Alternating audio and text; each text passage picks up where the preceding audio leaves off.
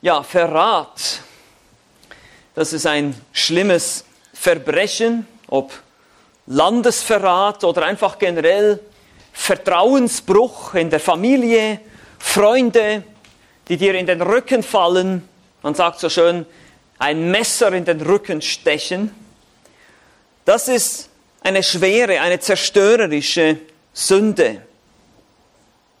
Und es gibt wohl wenige Menschen, die so sehr verachtet werden wie Verräter ihres eigenen Landes. Harte Strafen, früher oft Todesstrafe, in manchen Ländern auch heute noch Todesstrafe oder ziemlich lange Gefängnisstrafen für solche, die Verräter sind, die ihr eigenes Land verraten. Nun auch in der Schrift finden wir Beispiele von Verrätern, immer wieder. Delilah, die Simson an die Philister verrät, in Richter 16. David, der das Vertrauen von Uriah, dem Mann der Bathseba, missbraucht, 2. Samuel 11. Oder auch Isabel, die den Naboth hintergeht und ihn letztlich töten lässt, damit ihr Mann Ahab an den Weinberg kommt aber den schlimmsten, den tragischsten Verrat finden wir definitiv in Judas Iskariot, der den Herrn Jesus selbst verriet und ihn an seine Feinde auslieferte. Diese tragische Figur in der Schrift stellt für uns aber auch eine, eine große Warnung dar. Damit wollen wir uns jetzt heute befassen. Ja, und es ist sehr unangenehm, solche Themen anzusprechen, aber das ist der Vorteil von der Auslegungspredigt. Wir gehen Vers für Vers durch die Schrift. Und ich habe mir diesen Text nicht ausgesucht, um den heute direkt zu irgendeiner bestimmten Person zu predigen, sondern Gott hat in seiner Souveränität festgelegt, dass dieser Text heute an der Reihe ist. Und deshalb, wenn es dich überführt, wenn du im Schweizerischen sagen wir, getüpft bist, dann streite dich mit dem Autor, nicht mit mir. Lass mich kurz zurückspulen, erinnern, Johannes, der Apostel, schreibt ganze elf Kapitel lang über sieben Zeichen. Jesus hat noch viel mehr Zeichen getan, aber als Jesus, Gott, Mensch wurde, hier in die Schöpfung kam, hinterlässt er seinen Fingerabdruck hier auf Erden. Er hinterlässt deutliche Fußspuren. Es ist unverkennbar, dass Gott hier war. Ja, sogar unsere ganze Zeitrechnung richtet sich nach ihm aus.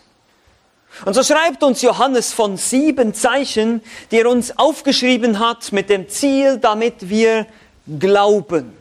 Kapitel 20, Vers 30 und 31 spricht er das an. Er spricht seine Absicht an. Er sagt, ich möchte, dass ihr glaubt und dass ihr durch diesen Glauben Leben habt. Ewiges Leben. Das ist sein Ziel. Das ist seine Absicht. Und so beschreibt er in den ersten elf Kapiteln, der erste Teil des Johannesevangeliums, beschäftigt sich mit dem öffentlichen Dienst Jesu, eben mit diesen Zeichen, die er getan hat. Er hat Blinde sehend gemacht, er hat sogar einen Toten auferweckt. Und so kommen wir ins Kapitel 12 und wir sehen, trotz dieser Zeichen, trotz dieser eindeutigen Beweise, die Jesus liefert, wird er abgelehnt von der breiten Masse der Juden. Die religiösen Führer, allen voran die Sadduzäer und Pharisäer, wollen nicht an ihn glauben. Und das heißt in Kapitel 12, Vers 37, das ist so die Zusammenfassung der ersten zwölf Kapitel dieses öffentlichen Dienstes obwohl er aber so viele Zeichen vor ihm getan hatte, glaubten sie nicht an ihn. Und deshalb wendet er sich jetzt den Jüngern zu. Er zieht sich zurück aus dem öffentlichen Dienst und wir befinden uns jetzt zeitlich in der Passionswoche am Passafest am im April 30 nach Christus am Donnerstagabend, als die erst, das erste Mal Passa gefeiert wurde. Wir haben es das letztes Mal gesehen, es gibt zwei verschiedene Zeitrechnungen und das hatte zur Folge, dass dann eben auch an zwei Abenden, am Donnerstagabend und am Freitagabend, Passa-Lämmer geschlachtet wurden und das Passa gefeiert wurde. Und so wird jetzt offiziell das letzte Passa gefeiert und Johannes berichtet uns aber nicht so sehr von der Feier selbst oder von der Einsetzung des Mahles, sondern er überliefert uns das, was die anderen Evangelisten uns eben nicht überliefern, diese berühmte Rede im Obersaal, wo er mit seinen Jüngern zusammensitzt und sie jetzt persönlich belehrt. Und was ist der Inhalt dieser Rede? Nun, er bereitet sich vor, er bereitet sie vor auf diesen Opfertod, auf diesen Tod am Kreuz, weil sie erwarten das nicht. Und er wusste, sie würden schockiert sein, wenn Jesus am Kreuz stirbt. Und deshalb sagt er ihnen im Kapitel 16, ganz am Ende seiner Rede, bevor er dann für sie betet, in der Welt habt ihr Bedrängnis, aber seid getrost, ich habe die Welt überwunden. Das ist das Ziel, das ist so quasi die, die Absicht seiner Rede, er möchte seine Jünger trösten.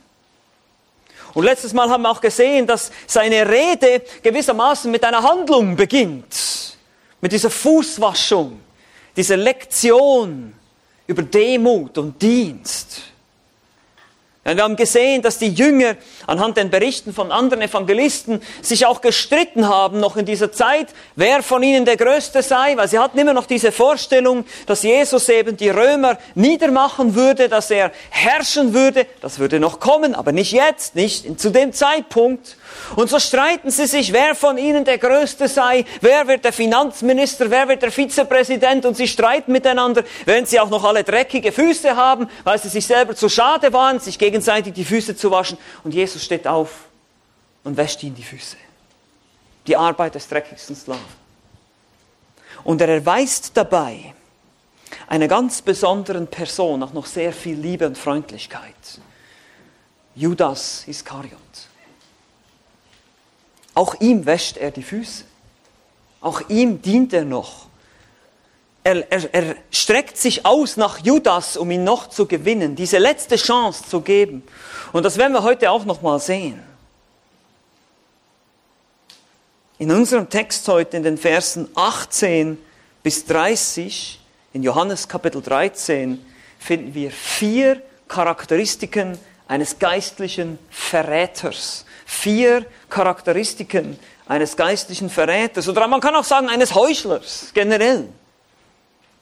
Er hat keine innere Überzeugung, er ist ein perfekter Mitläufer, er wird trotzdem auffliegen und die Naivität anderer schützt ihn. Wir werden das jetzt einzeln durchgehen. Erstens, das Erste, was ihn charakterisiert ist, er hat keine innere Überzeugung.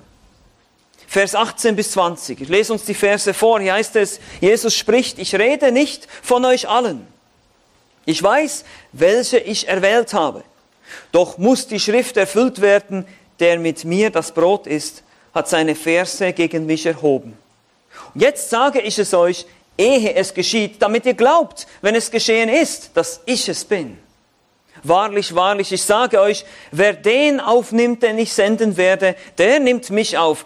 Wer aber mich aufnimmt, der nimmt den auf, der mich gesandt hat. Bis hier. Jesus war nicht überrascht von dem Verrat. Es heißt hier, ich weiß, welche ich erwählt habe. Und auch zuvor in Johannes Kapitel 6 sagt er auch schon, ich habe euch zwölf erwählt, aber einer von euch ist ein Teufel.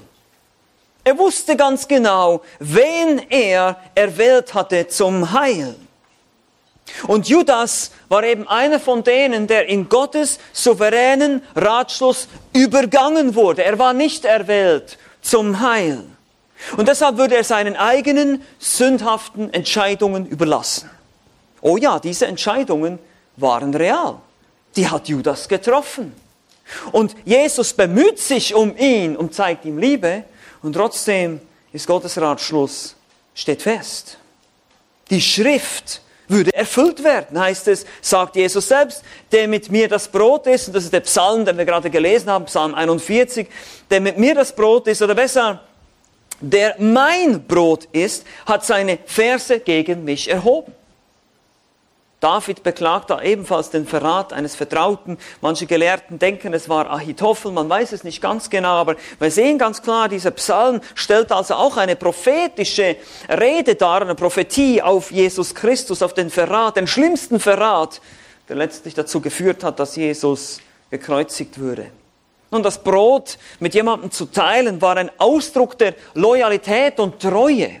In dieser Kultur hatte das sehr viel Bedeutung, wenn man mit jemandem gegessen hat. Wenn ich mit jemandem das Brot breche, eben auch so wie mal des Herrn. Wenn ich mit jemandem esse, dann ist das eine Bestätigung. Dann haben wir Gemeinschaft miteinander. Dann sind wir zusammengefügt. Es ist ein bisschen intensiver als vielleicht bei uns heute manchmal. Wir essen zwar auch zusammen gern und haben Gemeinschaft, aber damals hatte das eine große Bedeutung. Und die Verse erheben ist ein Bild von gewalttätiger Feindseligkeit. Verglichen mit einem Pferd, welches ausschlägt. Manche Gelehrte denken auch, es hat mit dem Ausschütteln der Füße zu tun, Staub von den Füßen schütteln. Das ist auch ein Bild, was wir finden. Es ist überhaupt in der Araba äh, arabischen Welt ein Zeichen der Unhöflichkeit, mit dem Fuß gegen jemanden, in jemandens Richtung zu zeigen, so in dem Sinne. Also irgendwie ein Zeichen der Feindseligkeit, der Verachtung und das von einem vertrauten Menschen, mit dem ich eben das Brot gegessen habe. Genau das wird jetzt hier passieren. Genau dieses Schriftwort wird sich jetzt erfüllen. Jesus war also keineswegs überrascht davon. Er sagt hier in Vers 19, jetzt sage ich es euch, ehe es geschieht, damit ihr glaubt, wenn es geschehen ist, dass ich es bin. Wenn der Verrat tatsächlich geschehen würde, würden die Jünger sicher erschüttert und entmutigt sein. Sie könnten denken, dass Jesus jetzt die Kontrolle verloren hat, dass er, dass doch irgendwie ein Unfall passiert ist hier. Denken Sie dann auch? Oder auch, es würde ihre Mission verhindern. Es würde ihre Mission hindern. Und deshalb sagt Jesus auch diesen Vers, den man vielleicht im ersten Moment denkt, wie passt das jetzt eigentlich hier rein? Vers 20 sagt er, wer den aufnimmt, den ich senden werde, aber eben nur den. Judas gehört eben nicht zu dieser Gruppe. Er gehörte nicht zu diesen Erwählten, die er senden würde. Der nimmt mich auf. Wer aber mich aufnimmt, der nimmt den auf, der mich gesandt hat. Jesus würde seine Gesandten in die Welt schicken, um zu evangelisieren. Das würde später passieren. Und wer an Jesus glaubt, wird auch eine Beziehung zum Vater haben. Diese Mission ist klar, die wird stattfinden. Und alles, was ich jetzt euch jetzt hier gesagt habe über diesen Verrat, wird das nicht verhindern können. Aber das gilt eben, wie gesagt, nicht für Judas. Er war der Verräter. Und warum war das so? Nun, wir erfahren nicht viel jetzt hier aus diesem Text, aber wir können sehen, dass offenbar seine innere Überzeugung nicht da war. Er war von Anfang an nicht gläubig. Jesus sagt in Kapitel 6 schon, einer von euch ist ein Teufel, nicht wird ein Teufel werden, sondern ist einer von Anfang an. Und das gilt für jeden Verräter. Jeder, der, wie man so schön sagt, vom Glauben abgefallen ist, der war von Anfang an nie dabei. Sie sind von uns ausgegangen, aber sie waren nicht von uns, denn wenn sie von uns gewesen wären, so wären sie nicht bei uns geblieben. Oder so wären sie bei uns geblieben, Entschuldigung. Aber es sollte offenbar werden, dass sie alle nicht von uns sind. Wenn sie wirklich von uns gewesen wären, wären sie bei uns geblieben. Sie wären geblieben. Das schreibt Johannes dann in seinem ersten Johannesbrief, Kapitel 2, Vers 19, ebenfalls über diejenigen, die abgefallen sind, die der Irrlehre der Gnosis verfallen sind. Ich meine, wir müssen uns das mal überlegen, wir müssen uns das mal vorstellen. Judas war jahrelang, drei Jahre lang unterwegs mit Jesus. Er sah seine Wunder, er hörte seine Worte, er sah seine Liebe, er fuhr seine Liebe, aber am Ende gehört er nicht dazu. Das, meine Lieben, ist eine Warnung an uns heute. Du kannst unter Umständen auch Teil einer Gemeinde sein mitlaufen und alles hören, vielleicht die richtigen Antworten geben, aber trotzdem nicht dazugehören. Diese Möglichkeit, die besteht. Ich meine, wir müssen uns das mal vergegenwärtigen. Judas hatte den besten Lehrer, die perfekte Lehre, die perfekten Predigten, die er gehört hat, von Jesus selbst. Eine bessere Lehre gibt es nicht und selbst da sehen wir, dass es einen gegeben hat, der abgefallen ist. Und so müssen wir uns nicht wundern, wenn es in unseren Gemeinden heute, wo wir zwar versuchen, treu zu sein, das Wort Gottes zu predigen, die Botschaft klar und deutlich zu machen, dass es auch hier unter uns Menschen gibt, die Heuchler sind und Verräter sind und eigentlich nicht dazugehören. Wir müssen uns nichts vormachen. Ich weiß, es ist eine harte Wahrheit. Ich weiß, es ist nicht einfach zu schlucken, aber ich weiß, dass das der Fall ist, weil das die Schrift sagt. Nach 2000 Jahren Kirchengeschichte können wir das immer und immer und immer wieder sehen. Die Gemeinde, die sichtbare Gemeinde, besteht aus Gläubigen und Ungläubigen. Leider. Soll nicht so sein, ist nicht unser Wunsch, aber es ist eine Tatsache. Und deshalb ist es ein Aufruf von uns, schon hier bei Judas Iskariot, der engste Kreis der Jünger, die zwölf Jünger, und einer von ihnen war ein Verräter. Bekenntnis ist nicht alles. Reden können wir alle. Im Englischen sagt man, talk is cheap. Rede ist billig. Das kann jeder sagen. Das, und deshalb, die Frage ist, sieht man Frucht in deinem Leben? Sieht man Taten? Sieht man eine Einstellung? Ja, die Einstellung stimmte nicht. Und das sehen wir bei Judas. Lass uns weitergehen. Vier Charakteristiken eines geistlichen Verräters. Erstens, er hat eben keine innere Überzeugung. Aber zweitens, er ist ein perfekter Mitläufer. Vers 21 bis 22 heißt es folgendes.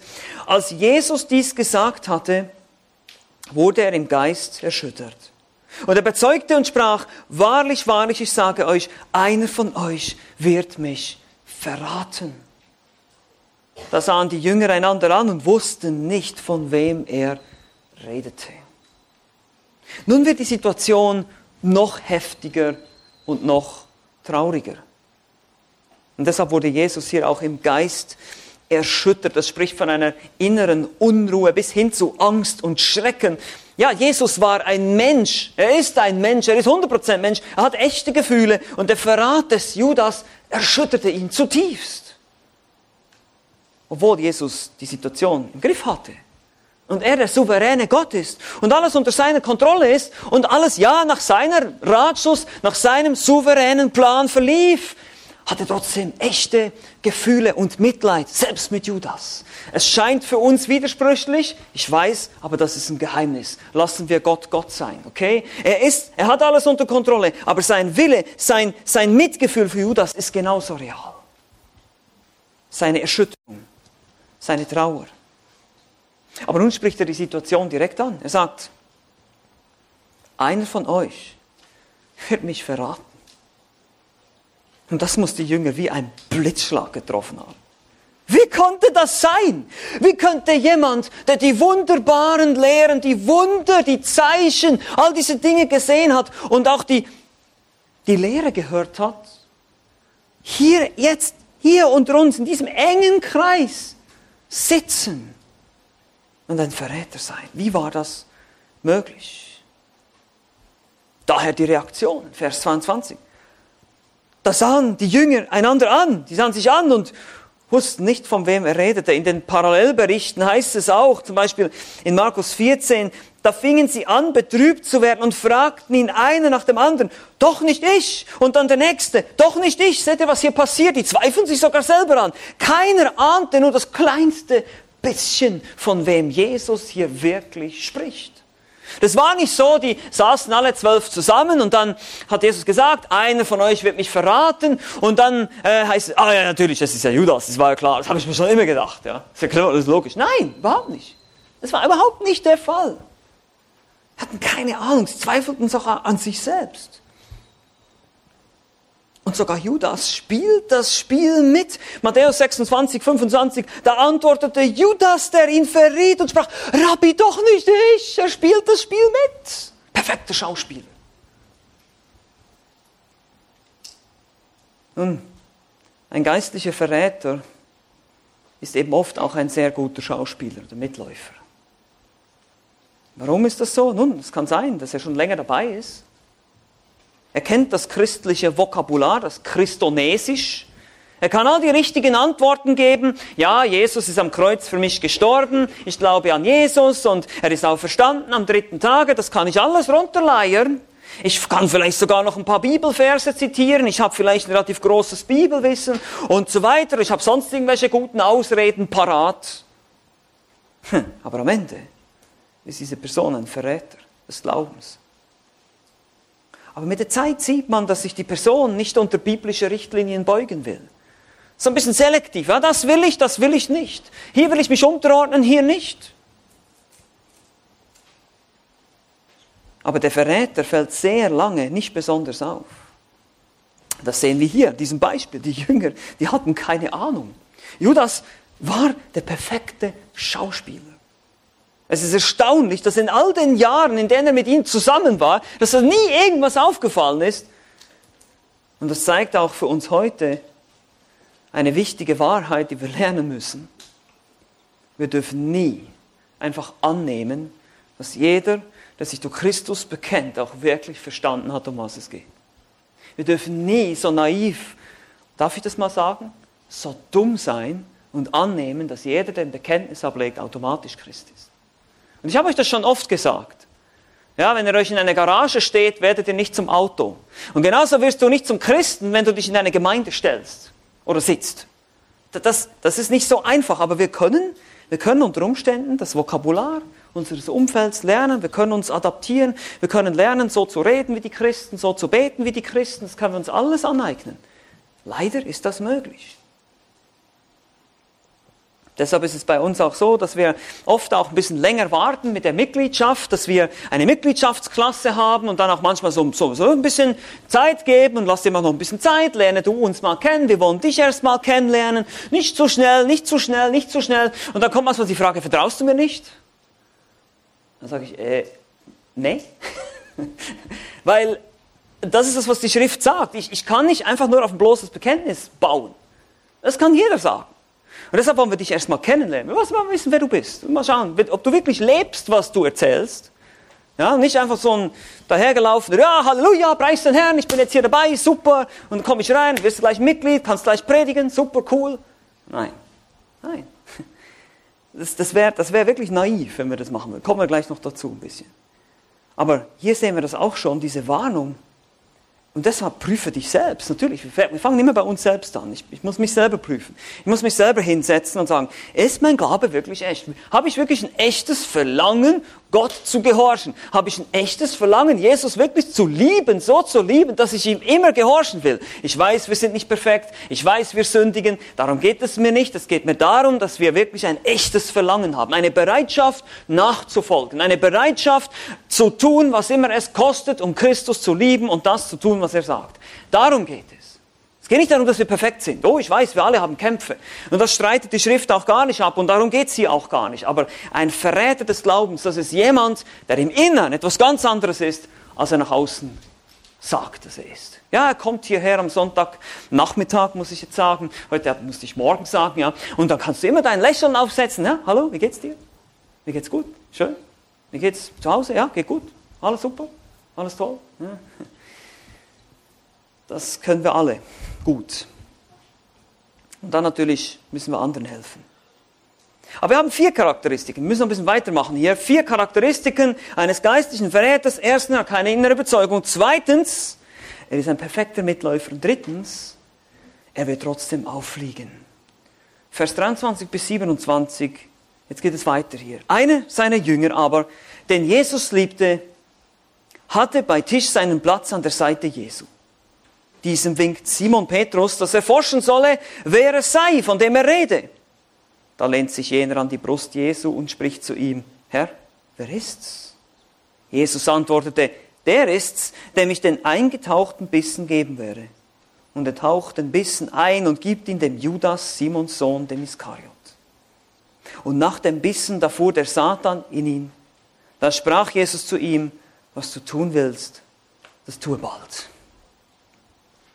Nun wieder einmal mehr schaltet sich Petrus ein hier und winkt Johannes zu. Johannes bezeichnet sich selbst als der Jünger, den Jesus liebte. In seinem Evangelium macht er das immer wieder. Er war so überwältigt davon, dass Jesus ihn liebte und er lehnt sich an Jesu Brust und fragt, wer ist es? Nun, das kommt uns vielleicht ein bisschen komisch vor, aber erinnert euch, die saßen nicht auf Stühlen, sondern die lagen zu Tisch auf Kissen. Er stützte seinen Arm, wahrscheinlich seinen linken Arm ab und konnte deshalb nur einfach kurz so machen. Man geht auch davon aus, dass eben das Ganze in einer U-Form angeordnet war. Jesus wohl in der Mitte war, also am Ende dieses Us und dann auf der rechten Seite eben Johannes, einer seiner engsten Vertrauten.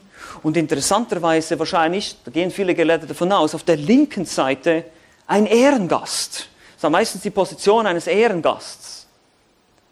Judas. Ja, weil er konnte ihm den Bissen dann reichen. Petrus war offenbar viel weiter weg. Der musste zu Johannes winken und sagen, hey Johannes, sag mal, sag mal, frag ihn mal. Ja, so.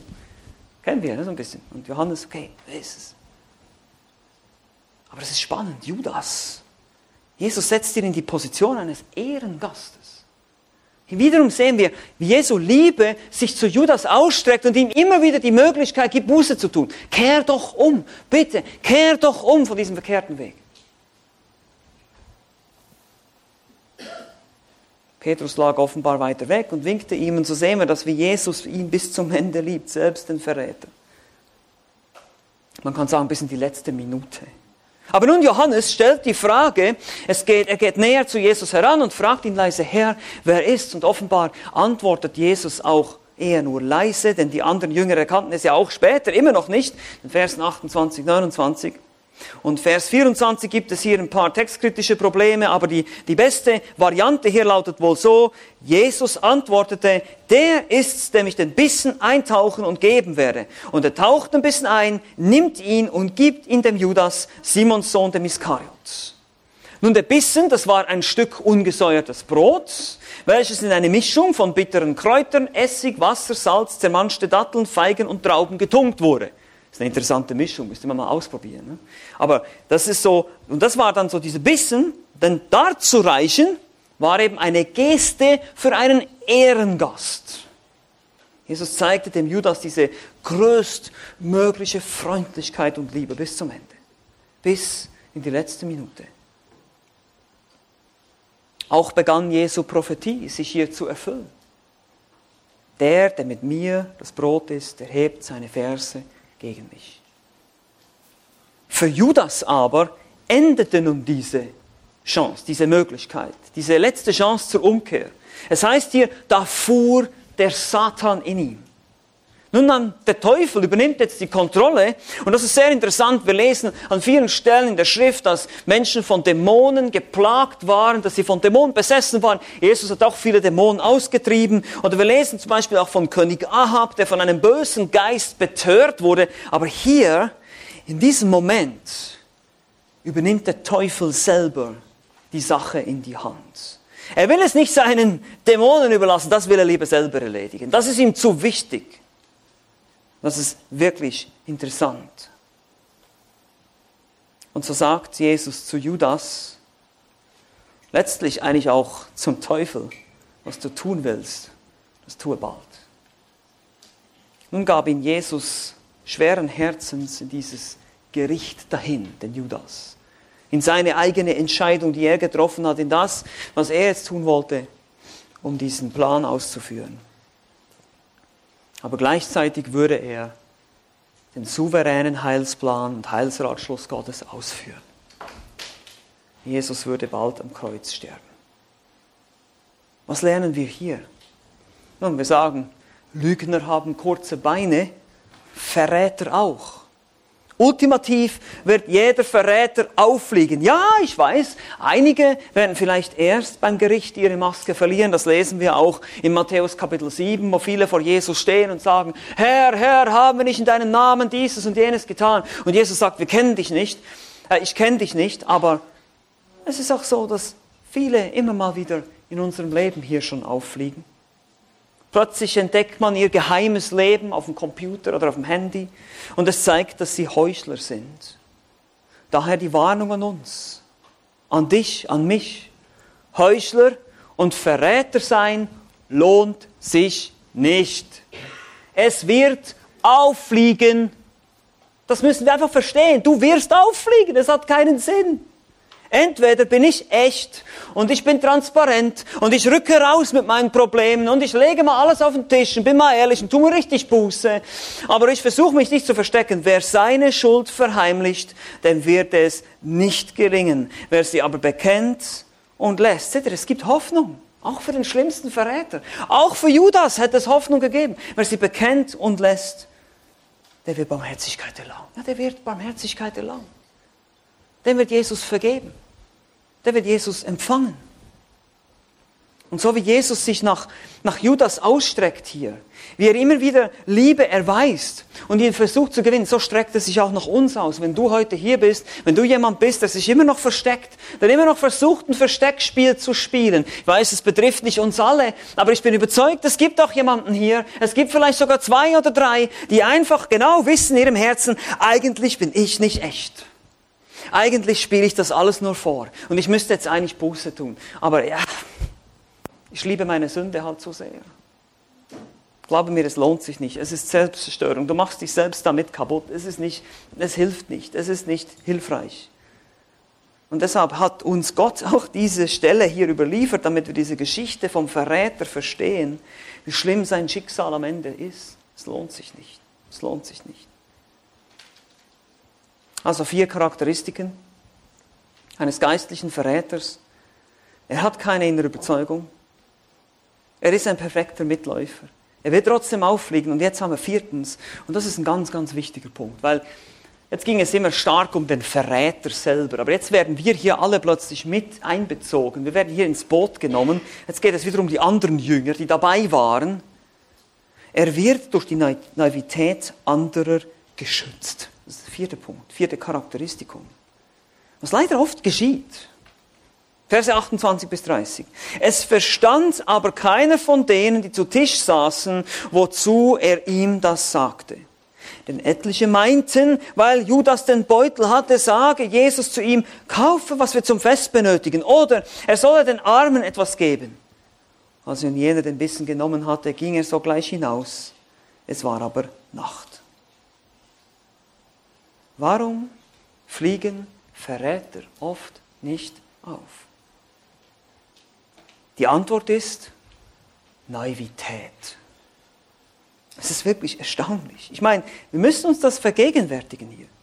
Jesus sagte soeben direkt in Vers 21, einer von euch wird mich verraten. Und gleich danach schickt er einen der Jünger weg.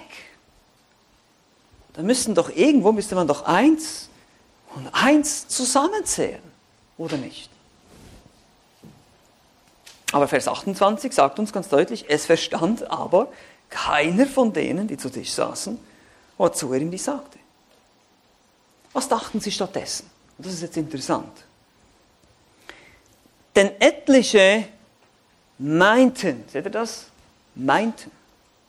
Weil Judas den Beutel hatte, sagte Jesus zu ihm, kaufe, was wir zum Fest benötigen oder er solle den Armen etwas geben. Nun, um den Armen etwas zu geben, wurde traditionell am Passa tatsächlich praktiziert. Da gab es die Möglichkeit, Gaben zu geben oder auf Kaufe, was wir zum Fest benötigen. Das Fest ist wohl das Fest der ungesäuerten Brote, das gleich im Anschluss an das Passafest war. Am Freitag wäre ein hoher Festtag, am Samstag wäre dann ein Sabbat, ein Schabbat. Das heißt, man konnte nicht mehr einkaufen gehen. Daher am Donnerstagabend war es theoretisch möglich, aber es war sehr ungewöhnlich, sehr schwierig. Einige Gelehrte sagen sogar, eigentlich nur im Notfall. Und sogar nur gegen ein Pfand. Also man konnte nicht mal mehr Geld, man musste irgendwie ein Pfand da lassen, um das dann irgendwie später zu begleichen. So wie so eine Notfallapotheke oder irgendwie sowas, ne? was immer 24 Stunden offen hat. Aber es ist nicht jetzt normal, dass man da Stell dir mal vor, die zwölf Jünger sitzen da beim Passamal. Jesus hat schon zu Anfang gesagt, ich habe mich gesehnt, mit euch dieses Passa zu feiern. Jetzt ist endlich dieser Moment da. Da kommt diese ganze Szene mit der Fußwaschung. Er wäscht ihm die Füße. Und dann schickt er einen weg. Ja, geh mal was einkaufen. Hä?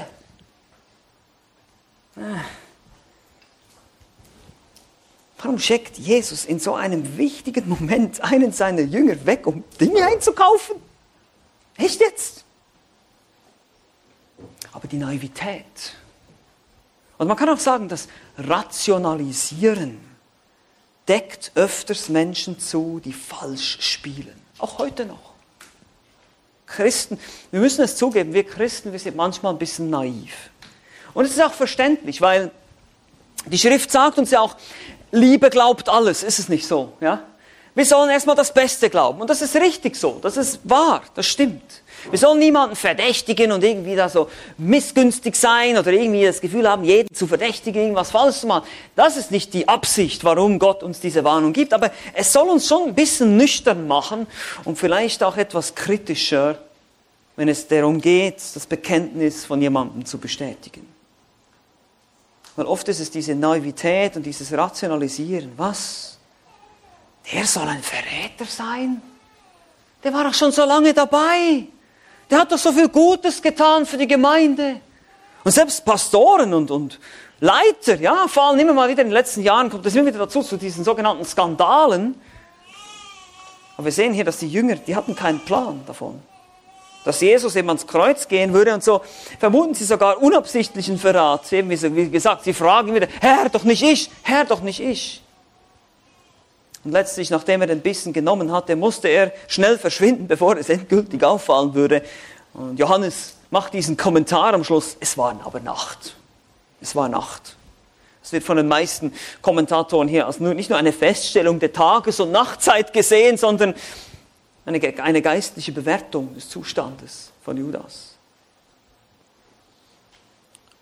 Nun war er komplett in der Finsternis, völlig dem Teufel ausgeliefert, aber nicht als Opfer. Er würde den bösen Plan ausführen, den Sohn Gottes verraten, aber er wäre nicht das Opfer. Er hat sich hartnäckig gegen dieses Angebot der Vergebung gewehrt. Und er hat sich bewusst entschieden, das zu tun. Aber wie schon gesagt, was, ist, was nehmen wir mit hier aus dieser Stelle? Verräter des Christentums, Heuchler werden oft aufgrund der Naivität von uns Christen nicht entdeckt. Was, der? Wie schon gesagt, der hat doch schon so lange treu gedient. Der hat doch, wir kennen doch seine Familie. Das ist doch alles wunderbar. Aber die Frage ist, kennst du ihn wirklich? Stelle ich mir manchmal die Frage. Wenn wir uns kennen, was heißt es, jemanden zu kennen, zu wissen, wer jemand ist. Mehr als nur die Telefonnummer und die Adresse, wo er wohnt. Oder das Sonntagsgesicht, ja? Dass wir alle aufsetzen. Hallo, geht's gut? Ja, mir geht's auch gut. Danke, okay, tschüss. Was heißt es, jemanden zu kennen? Persönlich zu kennen, persönliche Freundschaften aufzubauen, Beziehungen, Jüngerschaftsbeziehungen das ist was ganz anderes. Und hier, wie schon gesagt, gibt es immer wieder Stories, gerade in den letzten Jahren hört man das, hört, hört ich, höre das öfters mal. Teilweise sind es Dinge natürlich, die in den USA geschehen, also, da kriegen wir nicht alles mit, aber von bekannten Persönlichkeiten, die, wie man so schön sagt, gefallen sind. Pastoren, Evangelisten. Ein berühmter Evangelist und Apologet, der jahrzehntelang gedient hat, effektiv und wirkungsvoll den christlichen Glauben verteidigt, ein exzellenter Redner, ein super Prediger, nach seinem Tod ist rausgekommen, er hatte mehrere sexuelle Beziehungen mit Frauen. Seine ganze, sein ganzer Dienst ist zerstört. Sein ganzes Zeugnis ist zerstört. Und niemand, der ihm nahe stand, wollte es wahrhaben. Hinterher hat es Berichte gegeben, verschiedene Leute haben gesagt, ja, eigentlich gab es Anzeichen, man sah schon, dass er immer öfters mal alleine irgendwo hingereist ist, man wusste gar nicht so genau, was er da eigentlich macht und ja, aber man konnte ihn ja nicht zur Rechenschaft ziehen, weil, na, der hatte schon so viel Gutes getan und rationalisieren. Rationalisieren. Das ist eine Gefahr. Denn dadurch kann es sein, dass eine Sünde noch länger verborgen bleibt oder ein Mitläufer nicht gewarnt wird vor dem tödlichen Kurs, auf dem er sich befindet. Das darf nicht sein. Und daher müssen wir, wenn wir Anzeichen sehen, seltsames Verhalten, einfach nur vielleicht Geschwister, die plötzlich nicht mehr in den Gottesdienst kommen, die nicht mehr die Hauskreise besuchen, die einfach plötzlich verschwinden oder so spärlich auftauchen, müssen wir nachfragen, anrufen und sagen, hey, was ist los? Bist du krank oder geht es dir gut oder kann ich dir helfen? Oder, und das ist nicht böse. Ja, und da heißt es, ja, willst du mich ausspionieren? Nein, wir wollen dich nicht ausspionieren. Wir kümmern uns umeinander. Das ist Liebe. Es wäre Hass, wenn ich einfach sage, naja, der wird schon wieder, kriegt sich schon wieder ein. Schon gut. Ist halt weg, einer weniger. Das ist doch keine Liebe. Und es ist doch keine, keine Beziehung, wie, wie Thomas sagt am Anfang, es ist doch kein Familienleben, wenn wir uns nicht umeinander kümmern, wenn wir uns nicht umeinander Sorgen machen, wenn irgendwas ist. Und deshalb habe ich ja schon oft gesagt, im Christentum gibt es kein Privatleben. Das gibt es nicht. Alles, was du machst, alles, was du zu Hause in deinem stillen Kämmerlein für dich alleine, wie du meinst, sündigst, hat einen Einfluss auf uns alle. Dieser Sauerteig, der wird irgendwann mal ausbrechen, der wird sich ausbreiten. Diese Sünde wird größer werden. Sie wird nicht da bleiben, wo sie ist. Das ist eben der große Irrtum. Wenn wir denken, ach, nur ein bisschen, ja, nur ein bisschen, nur ein kleiner Schritt, kleine Kompromisse. Nein, das wird sich ausbreiten. Und irgendwann mal hat es Einfluss auf die Gemeinde, auf, auf Geschwister in der Gemeinde. Nein, was du privat machst, Sünde ist keine Privatsache. Niemals. Du sündigst gegen Gott und gegen die Gemeinde. Du sündigst gegen Gott und den Gemeindebund. Du hast gesagt, ich werde mich dieser Gemeinde anschließen und unterordnen. Ich werde ein diszipliniertes Leben führen. Ich werde gehorsam sein. Ich werde in der Liebe leben. Ich werde beten. Das hast du gesagt, als du Mitglied wurdest. Klar, wir sind nicht perfekt. Ich weiß das. Aber ist das mein Ziel? Ist das mein Wunsch? Ist das mein Streben? Sonst, was ist denn das für ein Christentum? Wenn es mich nicht verändert, wenn es, wenn es keinen Einfluss hat, wenn, wenn, wenn dieser Glaube nur ein bloßes Bekenntnis ist und es nichts mit meinem Leben zu tun hat. Wenn es überhaupt keinen Einfluss, keine Veränderung von Prioritäten, von Denken, von irgendwas hat in meinem Leben, was ist das für ein Glauben? Jakobus sagt es, es ist kein Glaube. Der Glaube ist tot, wenn er keine Werke hat. Und deshalb müssen wir nachfragen, ansprechen. Ja, ich weiß, es ist schwer, auf Sünde zu konfrontieren. Es ist schwer, dieses schwierige Gespräch zu führen. Und glaub mir, ich, ich bin Pastor, ich muss das oft machen, immer wieder. Und jedes Mal denke ich, ach, muss das jetzt sein? Ich würde auch lieber ein bisschen happy sein und zusammenkommen und Kaffee trinken und Kuchen essen und einfach Friede, Freude, Eierkuchen. Aber das ist leider nicht die Realität, in der wir leben. Du und ich, wir sind naiv, wenn wir das glauben, dass einfach alles in Ordnung ist. Das stimmt einfach nicht. Wir leben in einer gefallenen Welt, von verdorbenen Menschen umgeben und wir haben selbst ein verdorbenes Herz. Das ist das Rezept für ein Desaster. Und du denkst einfach, oh, alles gut, wird schon irgendwie. Nein, wird es nicht. Wir brauchen die Kraft des Heiligen Geistes. Wir brauchen die Gnade unseres Herrn Jesus Christus. Wir brauchen das Evangelium, um wirklich Veränderung zu erleben. Das ist so entscheidend. Und wir müssen mutig sein und Dinge ansprechen, wenn ich irgendwas sehe. Aus Liebe, ja, natürlich nicht, um herumzugehen und mich besser zu fühlen, ja, und die anderen verurteilen zu können. Darum geht es nicht. Und es geht darum, dass ich aus Liebe jemanden anspreche in der Gemeinde. Und selbst wir Leiter sind nicht unverwundbar. Wir brauchen auch Rechenschaft. Wir fordern Rechenschaft voneinander im Leiterkreis, im Ältestenkreis. Wir haben unsere Frauen an unserer Seite, die uns herausfordern. Bei mir ist es zumindest so. Und das ist wichtig. Ich will das. Ich will das. Ich weiß, ich bin auch ein Sünder mit einem Herzen, das irgendwo hingeht plötzlich, wo es nicht hin soll. Und deshalb brauche ich genauso Korrektur. Ich habe das Wort Gottes, ich habe das Gebet. Wir haben all diese Dinge, aber wir haben auch einander. Wir sind alle anfällig. Und besonders die Leiter stehen im Fadenkreuz des Teufels. Deshalb hier der Aufruf, betet für uns. Wir sind, wir sind schwach, wir sind nicht, wir sind nicht Übermensch. Ich bin, ich bin kein Superman, kein Superchrist. Keiner von uns. Und die Leiter eurer Gemeinde brauchen eure Gebete. Lass uns wirklich das tun, dass wir nicht naiv sind und denken, ach, das ist schon irgendwie irgendwelche rationalisierenden Erklärungen haben für Dinge, wie sie halt sind. Es ist eine sehr, sehr traurige und schlimme Bilanz, die hier am Ende gezogen wird von dem Text, von unserem Text heute. Er geht hinaus und es war Nacht. Der Mitläufer Judas, der Verräter, wurde entlarvt und keiner scheint so richtig zu verstehen, was eigentlich passiert ist. Und Judas hatte alle Gelegenheiten, Buße zu tun und er hat sie in den Wind geschlagen. Jesus streckte seine Hand nach ihm aus und er schlug sie aus. Die Frage ist auch hier noch einmal an dich. Verschwendest du auch deine Gelegenheiten zu Buße?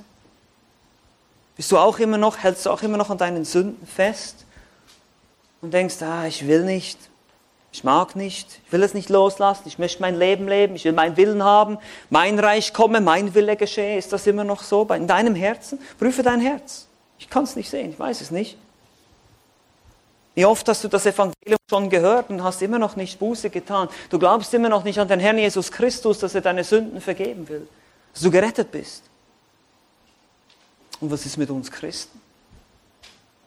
Sind wir so naiv zu glauben, dass jeder, der sich zu Jesus bekennt, automatisch einfach so gerettet ist? Nur weil er ein Bekenntnis ablegt? Wie gesagt, hat Jakobus nicht gesagt, dass Glauben ohne Werke tot ist? Lasst uns nicht naiv sein. Nicht, nicht nur um unseren Willen, sondern auch um unseres Nächsten Willen. Das ist Nächstenliebe.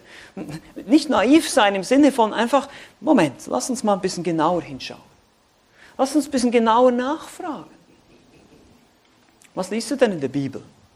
Was hast du denn schon umgesetzt? Was hast du gelernt? Was hast du mitgenommen aus der Predigt? Was, so können wir schon in, in, Gesprächen, schon selbst nach dem Gottesdienst, können wir schon so ein bisschen auf eine persönlichere Ebene. Wir lieben es immer über große theologische Themen zu sprechen und über Endzeit zu spekulieren und über was weiß ich nicht alles. Aber wenn es persönlich wird, wie sieht es mit deinem persönlichen Heiligungsleben aus? Wann stehst du auf, um zu beten und stille Zeit zu machen? Hast du Gemeinschaft mit dem Herrn? Bist du wirklich auf Tuchfüllung mit dem Heiligen Geist? Bist du wirklich erfüllt von dem Wort Gottes, dass es dein Denken und dein Leben kontrolliert und einen Einfluss hat? Wir müssen lernen, die unangenehmen Fragen zu stellen.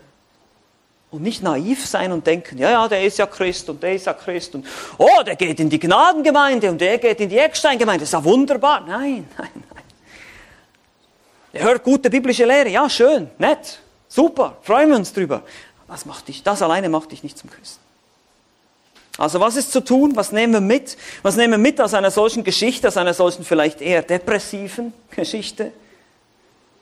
Ja, das erste ist, prüfe dich selbst. Ich kann es immer wieder sagen, prüfe dich selbst. Jeder von uns wird alleine, einzeln vor dem Schöpfer stehen eines Tages. Du alleine, niemand bei dir aber mein Papa hat doch, aber meine Frau war doch, aber mein, das wird alles nicht gehen. Du bist alleine und du wirst alleine für das gerade stehen, was du getan hast, oder du hast die Vergebung deiner Schuld. Eins von beiden. Alleine. Prüfe dich selbst. Geh in dein Kämmerlein. Bete. Rufe den Herrn an. Zeig mir, Herr, wo ich fehle. Und dann sei aufmerksam auf andere. Pflege Beziehungen, die über das bloße Hallo, wie geht's am Sonntag hinausgehen. Interessiere dich für den anderen, sei involviert, sei, nimm am Gemeindeleben teil, sei da, habe Beziehung zu den anderen Geschwistern, damit dir auch jemand ins Leben reden kann. Wenn du vielleicht mit deinem Heil äh, haderst oder irgendwie Gewissheit nicht hast, Heilsgewissheit, dann, dann musst du jemanden haben, der dich kennt und der dich mal ein bisschen kennenlernt und dich durchleuchten kann von allen Seiten. Da müssen wir uns öffnen, da müssen wir den Mut haben und verletzlich sein. Das ist schwierig, fällt uns schwer. Sei aufmerksam auf andere. Und schließlich betet, betet, betet für euch selbst und auch für andere. Denn überaus trügerisch ist das Herz und bösartig. Wer kann es ergründen. Jeremia 17, Vers 9. Wir brauchen wirklich Gottes Weisheit in dieser Sache. Amen. Lasst uns gemeinsam beten. Ja, großer Gott, ich danke dir für dieses Wort, für diese ernsten Worte über das, die Geschichte und auch das Auffliegen des Verräters Judas Iskariot. Und vielleicht sind wir versucht, auf Judas zu schauen und denken, ja, der Judas, das war so ein schlimmer Typ, das wird mir nie passieren.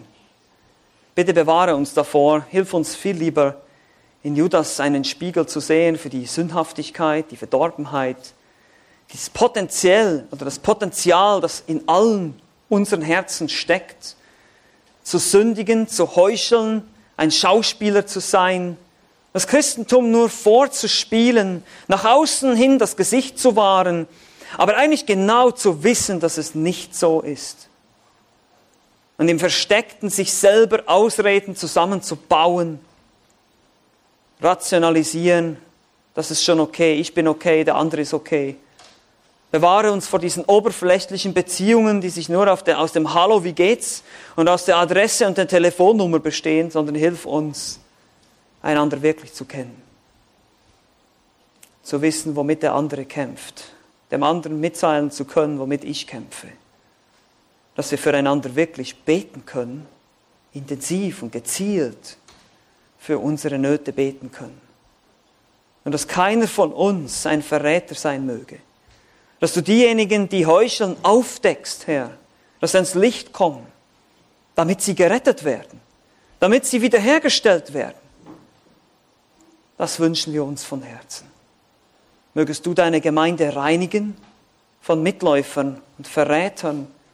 Mögest du uns bewahren vor der Naivität, es nicht zu sehen. In Jesu Namen. Amen.